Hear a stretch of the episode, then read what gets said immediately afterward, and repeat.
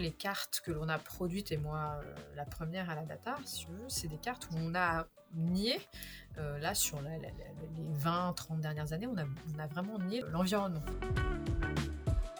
Je pense que la démarche artistique, elle va venir en amont pour aider les cartographes à transgresser leurs règles.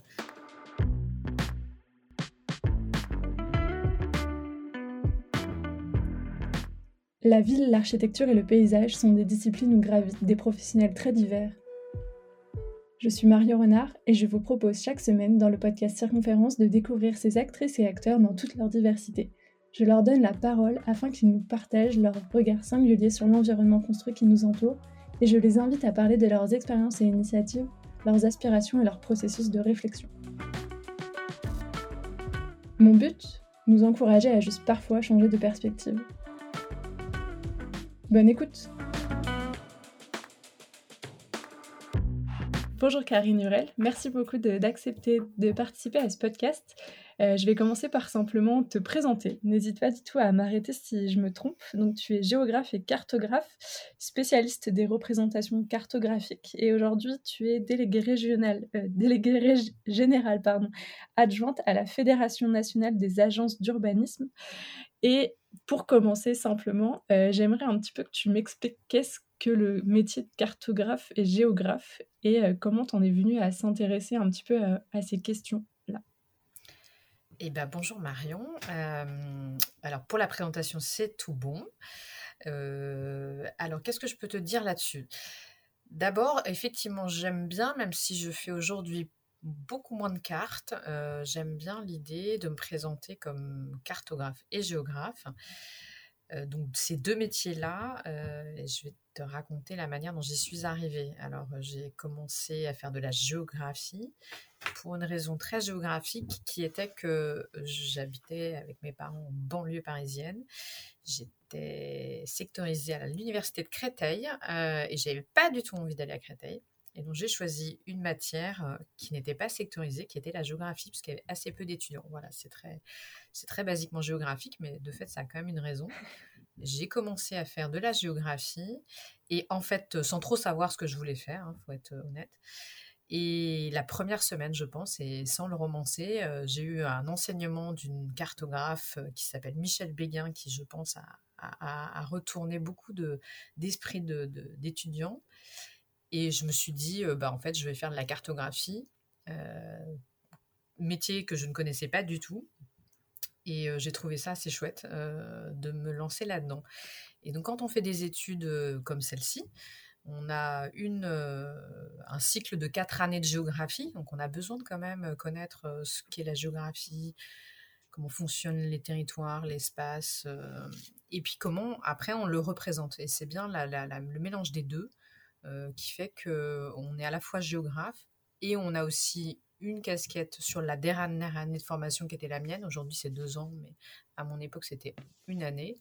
Et cette dernière année, elle nous spécialise dans les modes de représentation, sur la manière dont on va raconter le territoire. Et donc, on a euh, ces deux visions, euh, cartographe et, géographe. Et j'aime bien cette idée-là, parce que ça, forme en fait la manière dont on pense après, même si dans les métiers, au quotidien, on fait moins de cartographie ou on n'en fait plus du tout.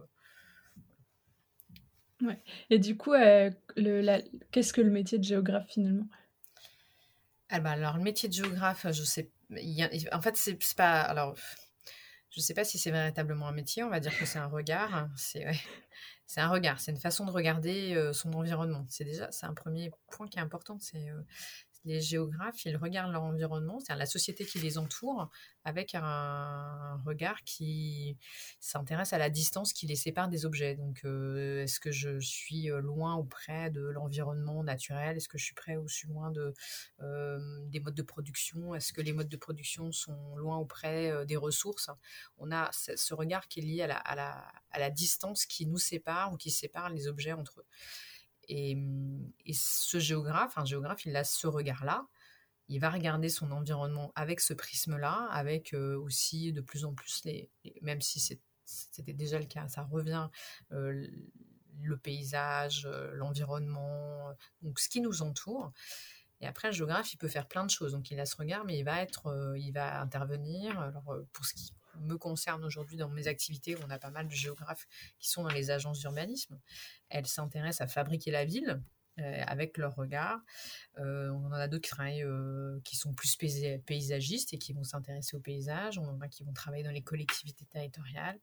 On en a qui vont travailler, je sais chez les assureurs. Enfin, ils vont se spécialiser après selon différents angles, mais ils ont tous cette problématique du regard de ce qui les entoure. Oui, d'accord.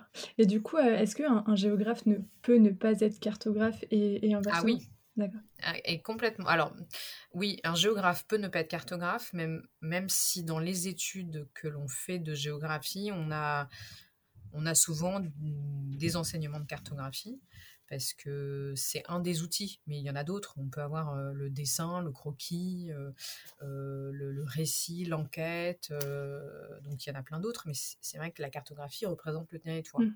C'est le seul qui permet de représenter le territoire. Donc, souvent, les géographes sont un peu cartographes, mais pas toujours, ne serait-ce que parce qu'ils manient pas les outils techniques. Et puis, les cartographes sont géographes je, l'espère, je leur souhaite, c'est important. Mais ils ne le sont pas tous non plus, puisqu'on peut avoir dans la cartographie tout un panel de métiers qui s'est ouvert depuis une vingtaine d'années et qui a donné naissance à un champ particulier qui est la géomatique. Et souvent, les géomaticiens ne sont pas nécessairement des, des géographes. Qu'est-ce que la géomatique, du coup? Alors, la géomatique, euh, c'est un pan particulier de, la, de, de cet environnement-là alors, je sais plus, je vais, dire des bêtises, mais ça a été créé il y a une 20, ouais, 30 ans maintenant. Je vois pas le temps passer, une bonne trentaine d'années avec l'informatique. La géomatique, alors historiquement, on aime bien dire que c'est la concaténation de géomatique, de géographie et d'informatique. Euh, maintenant, ça n'a plus, on n'a plus besoin de faire cette référence-là. Enfin, c'est, ce sont des personnes qui sont spécialisées dans le traitement de la donnée géographique même on appelle ça maintenant de la donnée géolocalisée, ce qui nous évite de faire référence à un corpus que j'ai présenté tout à l'heure, qui sont les géographes, sont des données géolocalisées, c'est-à-dire qu'elles sont repérées sur le territoire avec euh, des coordonnées XY. Et les coordonnées XY, eh bien, ça, ça permet de savoir où elles sont, de calculer des distances, d'avoir des mesures, de faire des espèces de corrélations spatiales. et on, on a une technicité sur ce type de données-là euh, sans nécessairement avoir besoin de, penser à la représentation. Le cartographe, il va penser à la représentation, au message qu'il va porter. Ce n'est pas nécessairement des techniciens, ils peuvent être même des dessinateurs. Historiquement, ils étaient sur des dessinateurs.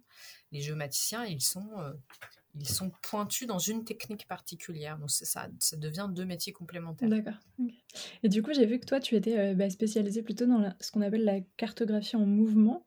Est-ce que tu pourrais euh, nous expliquer du coup euh, en, quoi ça consiste, en quoi c'est en quoi c'est un type de cartographie spécifique, j'imagine Alors, je ne sais pas si je me suis spécialisée dans celle-là. En tout cas, ce que j'ai fait, c'est que j'ai essayé d'y réfléchir. D'accord. On a essayé d'y réfléchir il y a une dizaine d'années avec la DATAR suite à une démarche de prospective qui s'appelait Territoire 2040, dont un des, constats était que on représentait le territoire de manière fixe alors que la société était de plus en plus en mouvement. Euh, en mouvement, euh, que les individus étaient dans le mouvement, mais aussi euh, toutes les réalités sociales, les transports, les, flux, les, les, marchandises.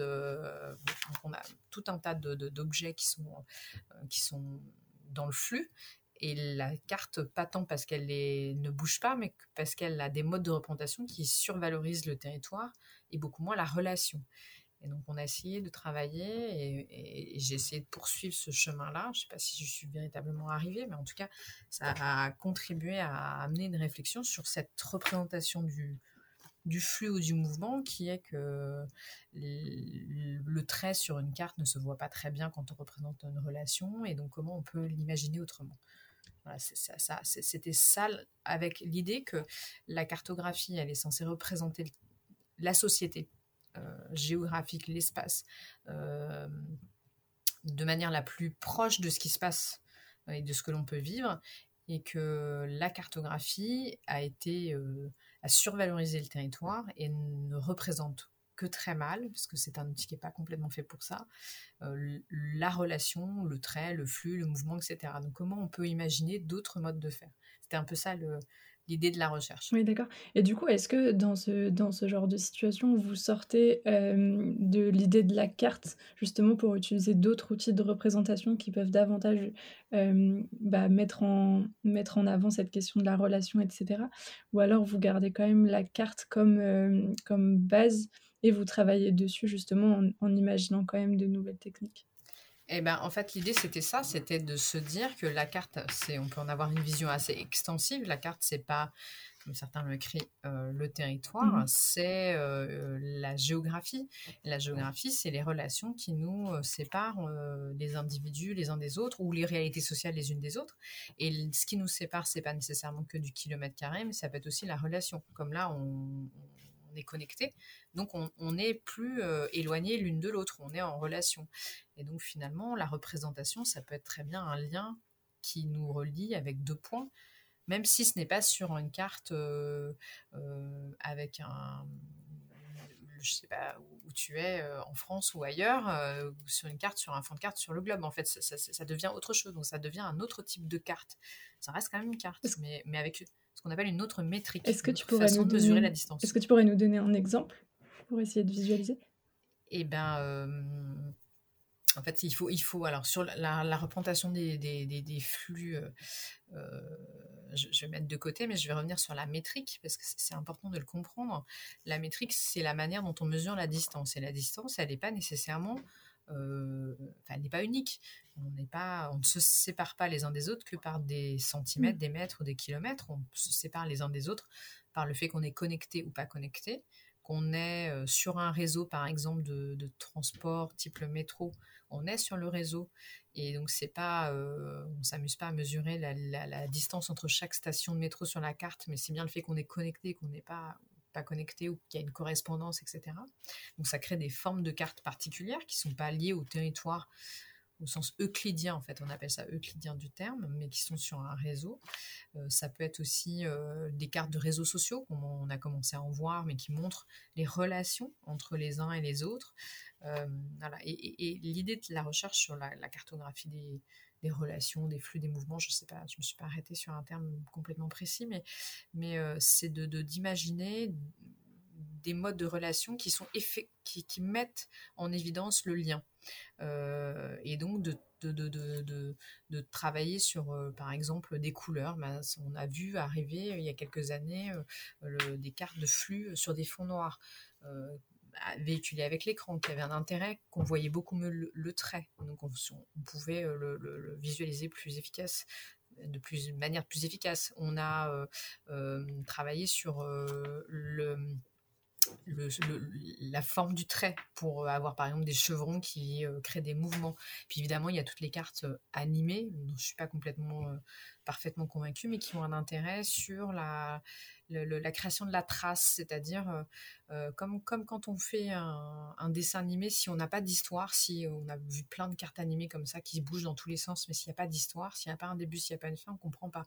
Mais si on fait comme un caillou qui qu'on jette dans l'eau et qui crée des halos, où on voit finalement la trace euh, qui ne s'évapore pas d'un coup mais qui est présente, eh bien on a des systèmes de représentation cartographique qui induisent cela, une forme de sédimentation visuelle qui crée le mouvement.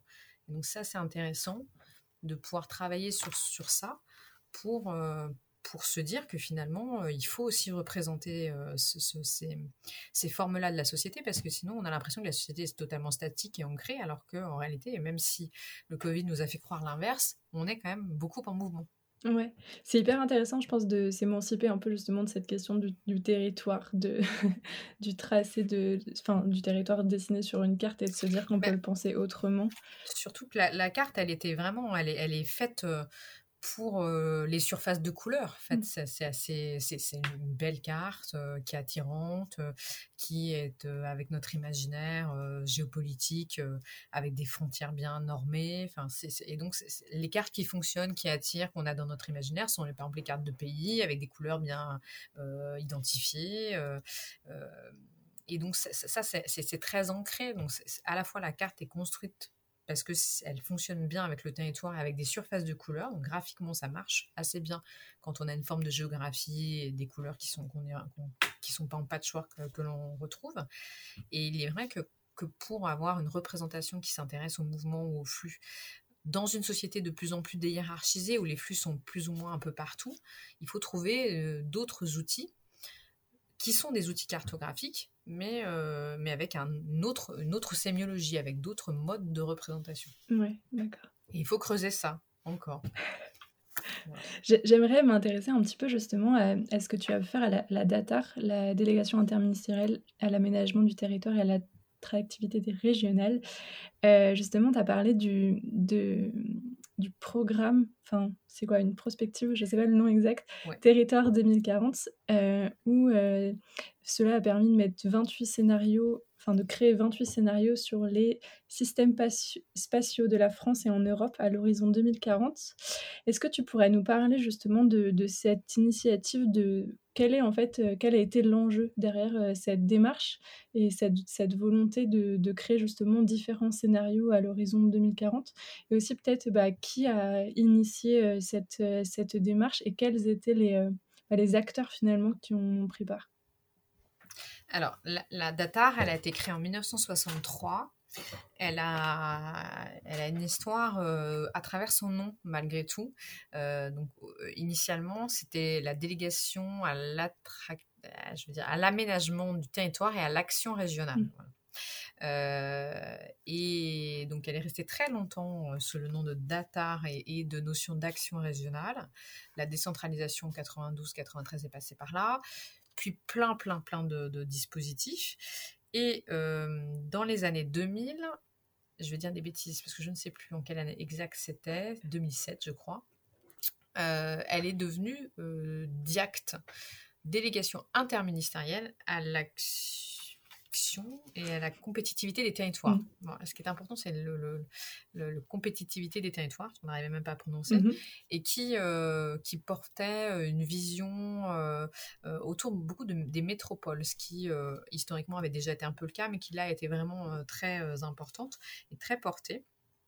ça n'a pas duré très longtemps et a été assez critiqué, même si ça, a produit des, des dispositifs de politique publique qui n'était pas inintéressant. Il s'est revenu euh, donc deux ans après à peine, euh, d'Atar, mais sous un autre nom qui était euh, l'attractivité régionale. Donc on est moins sur l'action régionale que sur l'attractivité et on avait mmh. gardé l'interministériel.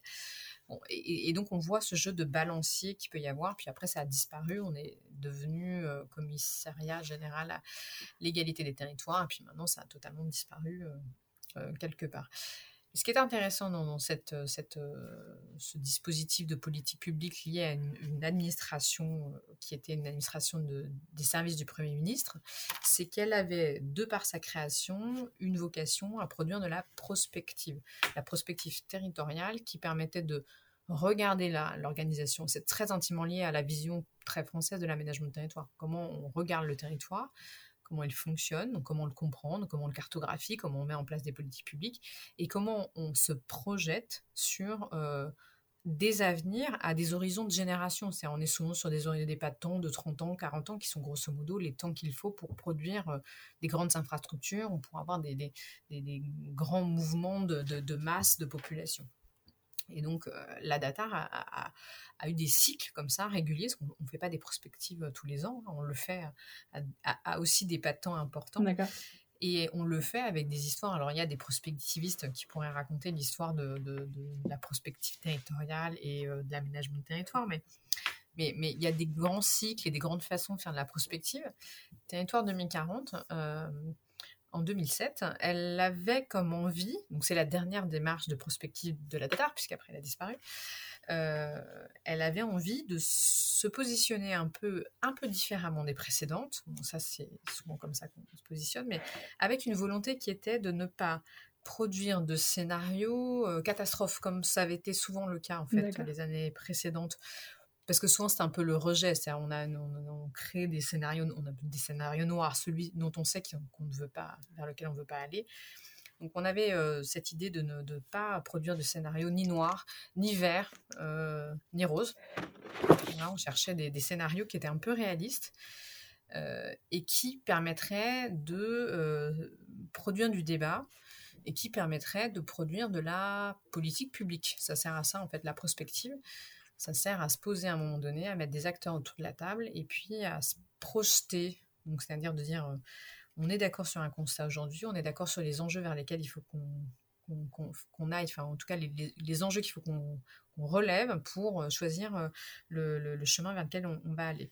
Et on avait choisi aussi à cette époque-là, enfin je dis on, en réalité c'est Stéphane Cordobès, puisque tu m'as demandé, c'est Stéphane Cordobès qui euh, a imaginé le dispositif, qui était le responsable de la prospective de cette époque-là, porté par l'administration, les délégués, et notamment Pierre Dartout, qui a, beaucoup porté, qui était le, le, délégué général de la DATAR de l'époque et qui a beaucoup euh, œuvré pour la, création et le, démarrage de cette prospective, même s'il n'a pas totalement vu la fin, puis c'était porté par un certain nombre de ministres qui ont changé régulièrement, mais qui ont quand même porté la démarche, où ça dure à peu près 2-3 ans. En vrai, euh, c'est assez long, euh, avec beaucoup de chercheurs. L'intérêt de cette prospective-là, c'était de ne pas découper la France par région, par, par, par par euh, le façade littorale, façade maritime, ou le nord, le sud, etc., mais par fonctionnement géographique. Euh, des villes qui fonctionnent un peu de la même manière qu'elles soient dans le sud, dans le, centre ou euh, dans le nord de la France. Et donc, on a regardé la France selon sept fonctionnements géographiques. les métropoles, les villes intermédiaires, les espaces de faible densité, les espaces industriels, etc. Il y en, a eu, il y en avait sept qui ont été regardés par sept chercheurs et des groupes de travail qui ont été mélangés avec des, chercheurs et de l'institutionnel et de la société civile, enfin bon, voilà, diverses. Euh, et ces chercheurs euh, ont regardé comment ça fonctionnait, donc il y a eu un temps de diagnostic, et puis il y a eu un temps d'imagination prospective, ça a donné lieu à ces 28 scénarios.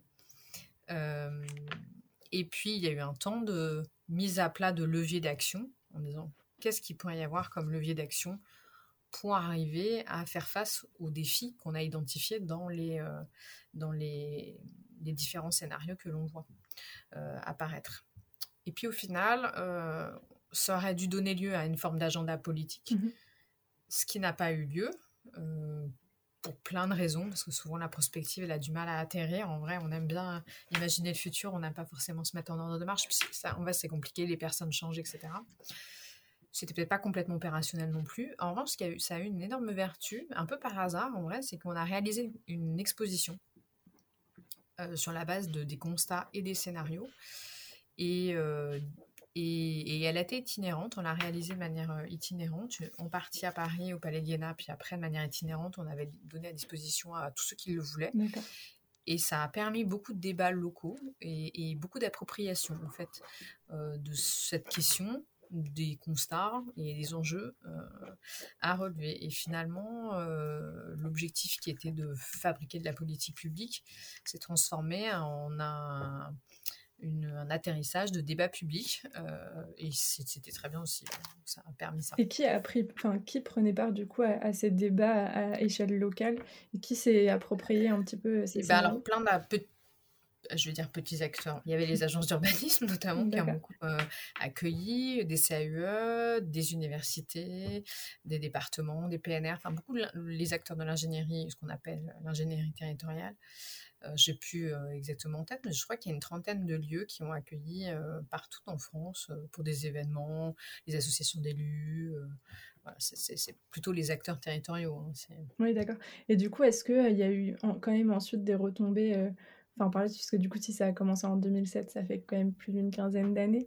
Est-ce qu'il il y a eu des, retombées du coup suite à, ces scénarios qui avaient été dessinés sur euh, justement des, quels sont les leviers d'action justement peut-être pour, euh, pour mettre des choses en place ou, des choses comme ça? Eh bien je sais pas très bien en fait euh, on s'était dit avec Stéphane Cordebès qu'on allait fêter les 10 ans il y a parce qu'il y a eu, il y a eu enfin, on a fini en 2010, quoi, grosso modo, 2010-2011, et on s'était dit il n'y a pas très longtemps, tiens, ce serait bien de réunir tout le monde pour fêter les 10 ans et voir effectivement, rétrospectivement, ce que ça avait donné qu'on n'avait pas forcément perçu. Donc, on n'a pas fait cet exercice-là, mais on fera peut-être les 20 ans, euh, ou les 15 ans, je ne sais pas, c'est pas intéressant de regarder ça. Je, Il y a un terme qui est beaucoup resté, en fait, c'est mise en capacité. Ça, c'est quelque chose que je vois. C'est Martin Vanier qui était euh, notre conseiller. Euh, scientifique, méthodologique de la prospective et qui, qui, a beaucoup porté cette, cette, ce concept-là de mise en capacité des territoires, c'est-à-dire leur donner les moyens de, d'être maîtres de leur destin. l'ingénierie territoriale est certainement un des, un des, des, illustrations de cela. Et aujourd'hui, la NCT qui se, qui se met en œuvre qui essaye de développer l'ingénierie territoriale, quelque part, on pourrait y voir une certaine forme de filiation. Euh, il y a probablement d'autres euh, euh, d'autres éléments qu'on a vus, notamment sur, sur les, les, espaces de faible densité. C'est euh, un, groupe qui a été piloté par Laurence Barthes, qui est une chercheuse à Toulouse. Et, les scénarios qu'elle a pu voir sur euh, euh, les espaces de, ressources ou les réservoirs de nature, ou au contraire les, conflits qu'il pourrait y avoir avec, les espaces de ville, on peut le voir dans le ZAN aujourd'hui. Il faudrait re-regarder et voir un petit peu ce qui a pu être identifié. Une des critiques qu'on a eues, euh, à juste titre, en vrai, euh, des scénarios, c'est que on nous avait, nous avait dit les scénarios que vous imaginez, ils sont déjà là. C'est vrai qu'ils étaient déjà là, puisqu'on avait fait en sorte qu'ils soient tous très plausibles. Ils étaient déjà là, un peu tous, plus ou moins. Mais après, il y avait quand même un choix de vers où on avait envie d'aller. D'accord. Euh, mais il faudrait qu'on refasse cet exercice-là un jour, peut-être. Et je pense aussi que c'est très intéressant cette question de bah, là, ce, cette prospective-là, finalement, elle, n'est pas rentrée dans les agendas politiques pour, plein de raisons, comme, tu as pu le dire. Mais, euh, mais d'après ce que je comprends, c'est que la, représentation euh, cartographique et puis la, la géographie, elle, euh, ce sont des outils pour l'aide. Enfin, d'aide à la prise de décision au niveau, à des niveaux politiques. Est-ce que tu saurais m'expliquer justement comment est-ce que bah, les acteurs euh, géographes, cartographes, etc., ils viennent justement euh, aider euh, les politiques à prendre des décisions, justement, bah, soit au niveau des métropoles, soit au niveau des, espaces à faible densité, territoires à faible densité, je ne sais pas comment on dit, pour essayer de comprendre bah, voilà, comment, les, comment est-ce que ces outils-là viennent aider finalement les politiques publiques. Alors, peut-être que la cartographie, elle intervient à plusieurs moments, en fait. elle intervient alors, euh, elle intervient d'abord pour comprendre comment fonctionne la société. Euh, c'est vrai à la data, c'est vrai ailleurs. Euh, les chercheurs, la société civile, les journalistes, on voit énormément d'atlas de, se, diffuser. on sent que cet objet-là, au-delà du fait qu'il attire pour des raisons qui sont pas toujours rationnels, mais bon, on a une, espèce de magie de la cartographie. En tout cas, cet objet, il a intérêt, il a un intérêt à euh, permettre de comprendre comment fonctionne la société. C'est pour ça que c'est intéressant et important de ne pas se tromper dans les représentations qu'on véhicule pour euh, reproduire la, société de la, manière la plus, la plus efficace et la plus euh, réaliste possible. Euh, égard au flux ou, à d'autres sujets qu'on pourrait avoir sur la transformation écologique et les crises climatiques qu'on voit arriver, où la cartographie n'est pas encore complètement au point.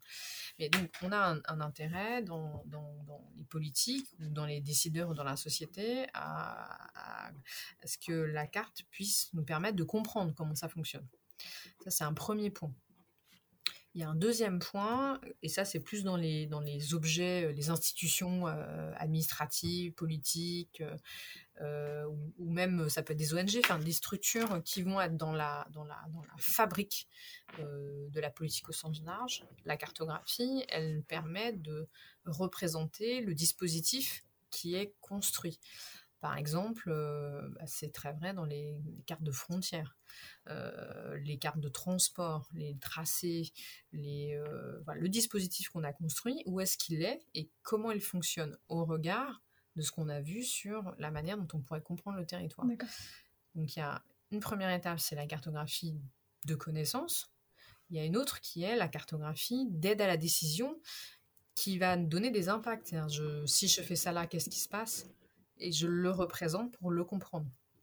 On le modélise, quoi. Donc, euh, puis il y a peut-être une dernière étape qui est euh, euh, je, la, je représente le dispositif et éventuellement les impacts que, j'ai, que, je, que, ça va avoir pour que l'on puisse comprendre ce que j'ai fait. Alors, ça peut être tout simplement des cartes d'intervention. On a besoin, je vais donner un exemple, la submersion marine. On a besoin d'avoir des cartographies qui nous disent précisément, modélisées, avec une technicité importante, où est-ce qu'il va y avoir des impacts de submersion marine. Euh, donc, quelles côtes vont être concernées? À quel horizon? Même si on va faire des scénarios, enfin, il y, a des théories, mais on a, besoin de la présenter. On a besoin de savoir où ça va se passer.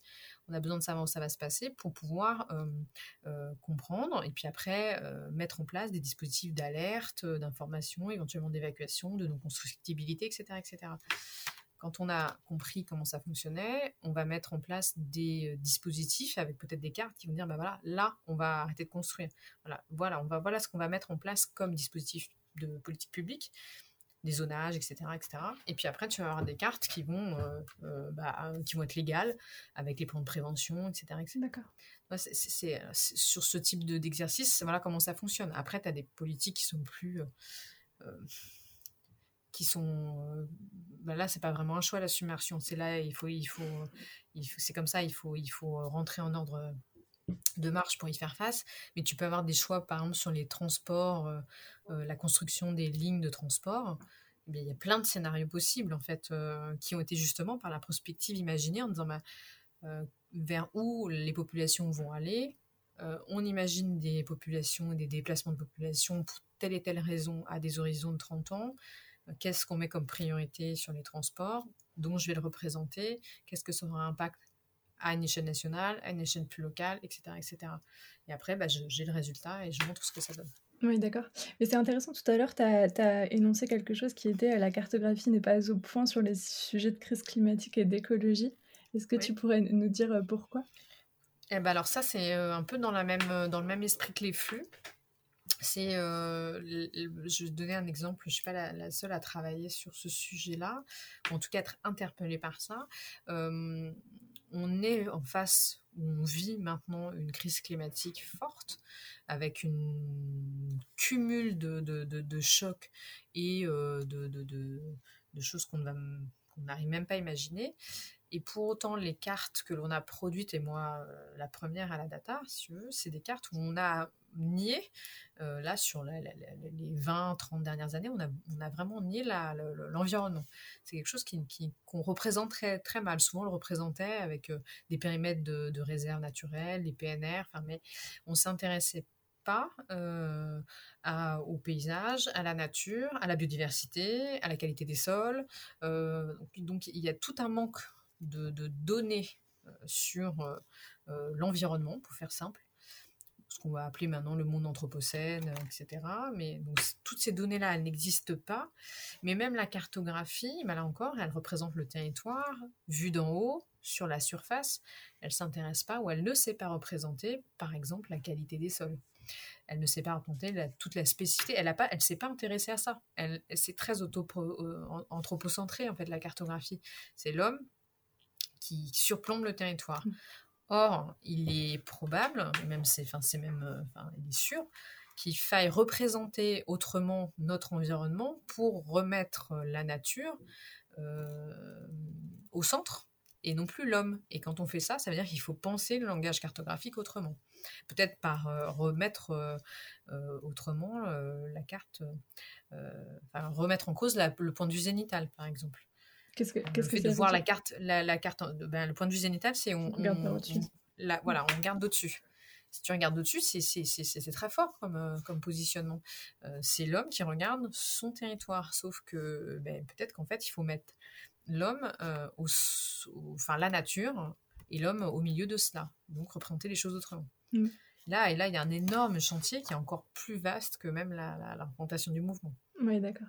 Et est-ce que du coup, ce, je, me dis, ce, genre de chantier ne doit absolument pas faire appel que à des cartographes géographes, parce que j'imagine que c'est un ensemble d'autres disciplines qui sont complètement inclus avec, eux? Eh bien, certainement. alors, on aime, on aime à penser, enfin, on est certain à aimer à penser qu'il faut aller convoquer les artistes qui sont un des leviers pour représenter le monde différemment. Et, parce que les cartographes, ils sont assez enfermés dans un mode de représentation normé, qui est véhiculé par des, une sémiologie, de la donnée, etc. Alors qu'en fait, probablement qu'il va falloir imaginer un récit euh, visuel différent, euh, avec euh, plus tourné autour de l'individu et de son environnement, moins, enfin, plus qualitatif. il y a plein de choses certainement à creuser, probablement un peu moins normé, et le champ artistique est peut-être une bonne piste.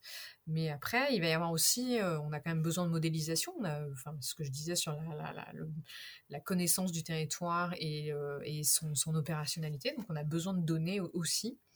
Euh, et, il va falloir aller travailler avec plein de corps de métiers différents pour aller traiter de la donnée qui jusqu'à présent n'existait pas. Par exemple, bah, la qualité des sols, enfin, c'est quelque chose qui n'existait qui n'existait pas de manière exhaustive. Mmh. Mais c'est assez intéressant de, de, penser comme ça au, milieu artistique. C'est vrai que personnellement, j'y aurais pas pensé. Mais est-ce que euh, quand, faire appel par exemple à, ces, euh, à ces professionnels, à ces artistes, est-ce que c'est plus du coup euh, pour une vocation de peut-être de médiation envers le grand public, ou alors est-ce que est-ce que c'est, par exemple, l'artistique, la représentation artistique, elle peut aussi venir pour euh, l'aide à la décision, etc. Ou alors c'est, c'est plus pour justement euh, la question de euh, la communication, etc. Je pense que la, la, démarche artistique, elle va venir en amont pour aider les cartographes à, à transgresser leurs règles. le, protocole artistique, il a l'intérêt de euh, de ne pas avoir, en fait, enfin, quand on regarde l'histoire de l'art et l'histoire de la cartographie, euh, la cartographie euh, historiquement était très peu normée, et elle, et alors que l'art était pictural était extrêmement normé. Et petit à petit, la cartographie euh, est devenue normée. Jacques Bertin, mais pas que. Enfin, il y a mais, mais ça, c'est extrêmement normé. On, a, on est vu sur la vue génitale, pareil, euh, alors que l'art la, la pictural était sur une perspective cavalière. Enfin, mm. donc, ça, ça, ça, ça a vécu ensemble et à un moment donné, ça s'est séparé avec l'art contemporain qui est venu, enfin l'art moderne et l'art contemporain qui est venu exploser les cadres on va changer totalement les règles, alors que la cartographie, elle, s'est rigidifiée en termes de règles par l'outillage, par l'informatique, par la montée en compétences, par la technicité. Euh, et, là, on est certainement à un moment donné où il est intéressant de, de, refaire alliance avec le monde artistique, parce que justement, il a des protocoles et des règles qui ne sont plus du tout les mêmes que les nôtres et qui vont nous permettre de pouvoir transcender un peu tout ça. Donc il y a, probablement des choses à faire qui euh, ne sont pas que dans le, pictural, hein, mais qui sont aussi dans l'informatique. Il y, a, tout un champ de l'art qui, nous permettrait de penser autrement, alors qu'on euh, a beaucoup de mal à penser autrement notre, métier, puisqu'il est extrêmement normé. Euh, d'ailleurs, par exemple, les, cartographes ne sont pas considérés comme des artistes au sens de la maison des artistes. C'est une technique qu'ils appliquent il n'y a pas de geste artistique euh, selon la maison des artistes dans le, dans le, métier de cartographe. Ah, c'est hyper intéressant de voir un petit peu cette, euh, cette euh, séparation entre, entre ces, deux, ces deux domaines. J'aimerais passer un petit peu à, à, ce que tu fais aujourd'hui. Donc, du coup, tu es alors que je ne me trompe pas, euh, délégué général à la Fédération nationale des agences d'urbanisme. Euh, j'ai euh, très honnêtement découvert ce qu'était une agence d'urbanisme en faisant mes petites recherches, parce que pour moi, j'avais l'idée en tête que c'était, enfin, une agence d'urbanisme n'était composée d'urbanisme qui travaillait sur le territoire, mais pas forcément pour les collectivités, etc. Enfin voilà, que je sais pas, des architectes pouvaient dans des agences d'urbanisme, enfin très certainement aussi, mais voilà, j'ai découvert ce qu'étaient les agences nationales d'urbanisme, et du coup j'aimerais peut-être que tu t'expliques quel est le rôle d'une agence d'urbanisme au sens j'aimerais pas dire de bêtises, euh, nationale du terme, enfin voilà, expliquer comment elles s'organisent sur le territoire, quel est leur rôle auprès euh, voilà, de, des différents acteurs euh, du territoire, etc. Et euh, comment, comment elles sont composées par, par qui Alors, donc moi je suis déléguée générale adjointe à la Fédération nationale des agences d'urbanisme qu'on appelle la FNO. donc l'AFNO, c'est une fédération mmh. et on, est, on a, on, a été créé par les agences d'urbanisme, qui elles sont plus anciennes pour certaines. L'AFNO, c'est une toute petite équipe, on est entre 5 et 8 selon les moments. Et en revanche, les agences d'urbanisme, elles sont 51 euh, ou 52, je ne sais plus, une cinquantaine sur le territoire national et ultramarin. C'est à peu près 1700 salariés. Ces 50 euh, et quelques agences d'urbain, elles sont toutes indépendantes les unes des autres. C'est des associations, mais elles sont fédérées dans une fédération. Euh, ces associations, en fait, sont créées, ont été créées historiquement par l'État et les collectivités. C'est une volonté de l'État et des collectivités du territoire de créer une association pour le développement et le bien commun de ce territoire. quand on regarde la, cartographie des agences, elles sont au départ plutôt tournées sur les grandes agglomérations, même si tu as des grandes agglomérations qui n'ont pas d'agence d'urbanisme, parce que les collectivités n'ont pas voulu euh, cet outil-là. L'intérêt de cet outil, c'est qu'il est partenarial. C'est une association qui met autour de la table bon, l'État, puisqu'il est membre de droit, c'est son statut, c'est la loi qui le, qui le, dans le code de l'urbanisme qui le veut. Puis euh, là où les collectivités fondatrices, et un certain nombre d'autres acteurs du territoire, euh, donc des SEM, des parcs naturels régionaux, des, euh, euh, hum, syndicats de transport, enfin, et de plus en plus d'autres acteurs, je sais pas, les ports s'il y a des ports sur le territoire, les universités, les emprises militaires, les énergéticiens de plus en plus qui ont un rôle important, gaz, réseau électrique, etc., qui peuvent avoir un rôle.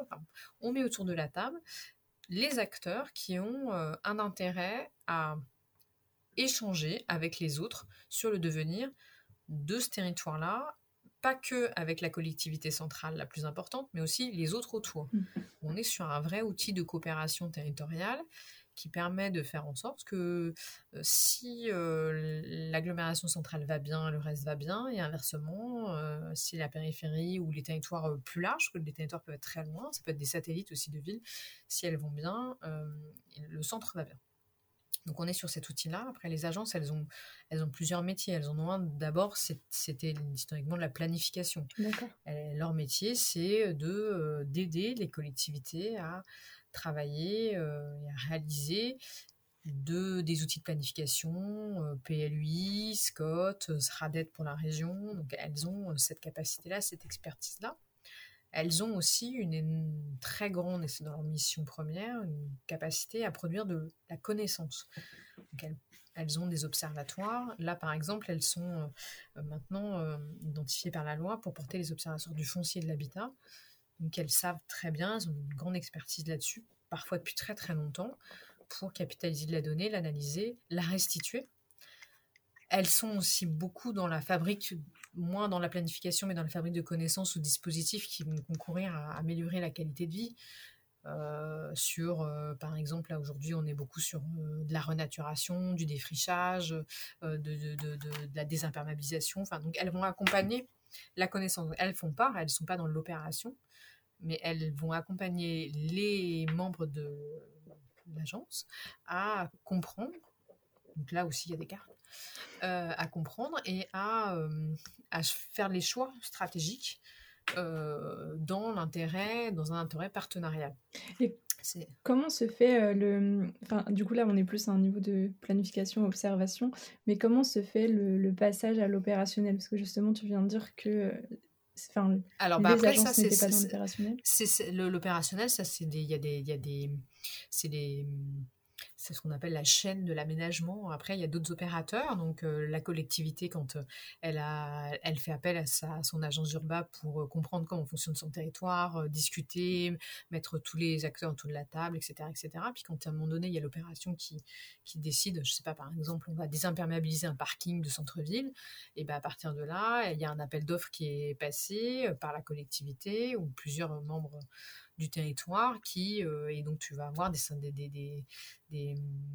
syndicats mixtes qui vont venir ou des urbanistes ou des, enfin, des promoteurs qui, euh, qui vont répondre et c'est la collectivité qui se chargera de, mettre en place l'opération. L'agence, elle, elle, elle, n'est pas chef de chantier. Enfin, elle, elle va te dire l'intérêt pour la collectivité de désimperméabiliser le, le, parking en faisant des études, en disant bah voilà, ça va, euh, je sais pas, euh, euh, déplacer le trafic à tel endroit dans le centre-ville. c'est intéressant parce qu'on a mis en place un système de bus gratuit week-end qui fait que ça désengorge de temps. et puis c'est en lien avec le dispositif, je sais pas, Action Cœur de Ville qui nous permet de, etc. etc. L'agence, elle sert à ça. Elle a une vision plus stratégique de connaissances et de stratégie. Mais après, c'est pas elle qui fait. D'accord. Mais ça revient toujours à l'échelle de la collectivité euh, ensuite pour passer à l'opération. Tout à fait. D'accord. Ouais, non, mais c'est hyper intéressant. Et vous, du coup, en tant que fédération, euh, quel est votre rôle? Alors notre rôle à nous, il est de deux ordres. Il a d'abord un rôle de, d'échange, c'est-à-dire qu'elles sont 50 et quelques. Euh, et bien, une problématique euh, qui se passe à Marseille pourrait aussi concerner les Lillois ou les Brestois, et, euh, etc. Donc nous, on fait en sorte qu'il y ait ce qu'on appelle les têtes de réseau. Euh, euh, on leur donne de l'information qui, au niveau national, pourrait les intéresser toutes. Et inversement, on fait en sorte qu'elles fonctionnent ensemble parce qu'à plusieurs, on va plus loin. Donc, on va créer plein d'outils d'échange, de production de connaissances, euh, de valorisation qui fait que bah, on, joue collectif. Et c'est un réseau qui fonctionne très bien, franchement, qui est bienveillant et dynamique et qui produit énormément. Euh, de, contenu. Puis on a un deuxième rôle qui est plus euh, institutionnel, c'est on, les représente et on, on va porter leur voix euh, ou leurs difficultés avec des jeux d'acteurs, des besoins, des financements, et puis on va porter la connaissance territoriale que l'on peut avoir pour, euh, pour euh, représenter l'intérêt euh, de, je sais pas, de travailler sur la transition écologique parce que c'est important, parce qu'on sait que dans les territoires, c'est quelque chose qui est important et on va le restituer. On va, voilà, donc après, on a plein de manières de faire. On le fait à travers des publications, des tribunes, du lobby interpersonnel, enfin, il y a plein de manières de faire. Oui, d'accord. Et, et, pour les territoires qui n'ont pas de, qui, n'ont pas d'agence euh, comme ça d'urbanisme, c'est quoi leur motivation justement? Tu l'as un petit peu énoncé tout à l'heure, mais pour essayer de comprendre. Eh ben, elles, elles, elles voient pas, euh, enfin, il n'y a pas toujours, comment dire, elles n'ont pas toujours intérêt ou elles ne voient pas l'intérêt à le faire de manière collective. En fait, les territoires ont des services d'urbanisme. Mm. Donc, euh, bah, elles se disent que bah, j'ai leur, elles ont leur service d'urbanisme, elles ont leur service de connaissance, et elles n'ont pas nécessairement besoin de le partager avec euh, leur territoire environnant. Et donc c'est une question de, de, de, vision. C'est quand c'est ce que tu te retrouves à ne plus avoir ou avoir un peu moins de, de compétences euh, en propre, tu le partages. D'accord. Et du coup, les, les agences euh, d'urbanisme actuelles, est-ce qu'elles sont principalement... elles se sont construites principalement autour des métropoles et des grandes villes de France? Oui, alors elles se sont construites effectivement plutôt autour des grandes agglomérations. Et quand même de plus en plus, alors sauf sur l'outre-mer où on est sur des mailles euh, du territoire ultramarin, euh, et on voit de plus en plus des agences qui se créent sur des petites intercommunalités ou avec plusieurs antennes. Donc plus sur la ville intermédiaire la ville moyenne, que sur des grandes agglomérations, ce qui pose quand même la question de la masse en fait euh, financière. Il faut un certain poids pour pouvoir euh, accueillir et faire durer euh, la, structure. Mmh. D'accord. Et aujourd'hui, comment, enfin, comment, comment je pourrais poser cette question? Comment les décisions à l'échelle nationale, j'imagine, comme celle par exemple que pouvait euh, enfin les, plutôt les stratégies, celles euh, que pouvaient prendre euh, les, ministères, etc., comment est-ce qu'elles se répercutent à des échelles plus locales, peut-être justement pas au niveau des agences d'urbanisme? Enfin, Comment est-ce que le jeu d'échelle, il se crée du, haut en bas, clairement? Ça, c'est le cadre légal, c'est la, la, décentralisation qui fait ça. C'est vraiment ce que certains appellent le millefeuille territorial. En fait, ça se, on, a, on a un cadre réglementaire national avec des lois. Euh, par exemple, on va prendre la loi climat et résilience actuelle qui a été votée l'année dernière. qui a donné pour tous les territoires un objectif de zéro artificialisation nette des territoires à, 2000, je sais plus combien, 50. donc ça, c'est voilà, c'est le cadre réglementaire. ça a donné un certain nombre de grands principes pour les territoires au niveau régional, au niveau des SCOT, chaque territoire étant chargé de le décliner dans ses propres documents, avec plein de débats, etc., etc., euh, et de potentielles difficultés. Et chaque territoire va après euh, essayer de le faire atterrir sur, euh, sur ses propres problématiques. Et, et, voilà, et donc les agences urbaines, elles, vont faire comme les autres, elles, vont mettre en œuvre un cadre qui est un cadre national et avec des règles régionales si elles sont plus ou moins différentes, si la loi le leur permet. Et nous, euh, ce qu'on va produire, nous, euh, fédération et avec les agences, c'est éventuellement soit des points d'alerte pour euh, alerter quand la fabrique de la loi se fait, pour alerter sur la faisabilité, sur les effets d'aubaine, sur les effets négatifs, etc., si on peut le faire et si on nous le demande. Et euh, même des fois on ne nous demande pas, on dit quand même. Mais et puis et puis et puis après on leur donne les outils pour pouvoir le mettre en place. Mais c'est vraiment le principe euh, réglementaire. ça se fait par subsidiarité en fait. Oui, d'accord. Ouais. Bah, c'est vraiment, vraiment super intéressant de, de, comprendre un peu euh, comment, comment tout ça fonctionne à différentes échelles, du coup, que ce soit euh, au niveau de la data il y a quelques années ou aujourd'hui au niveau euh, des agences d'urbanisme. avant de terminer, juste j'aimerais parler de, du fait que tu sois enseignante justement autour de ces questions de géographie, cartographie. J'ai lu que tu cherchais à réaliser des projets pédagogiques innovants et ce mot m'a clairement intriguée et de savoir un peu bah, c'était quoi ton approche toi de, l'enseignement euh, vis-à-vis de ces sujets? Je sais pas quand est-ce que j'ai dit ça.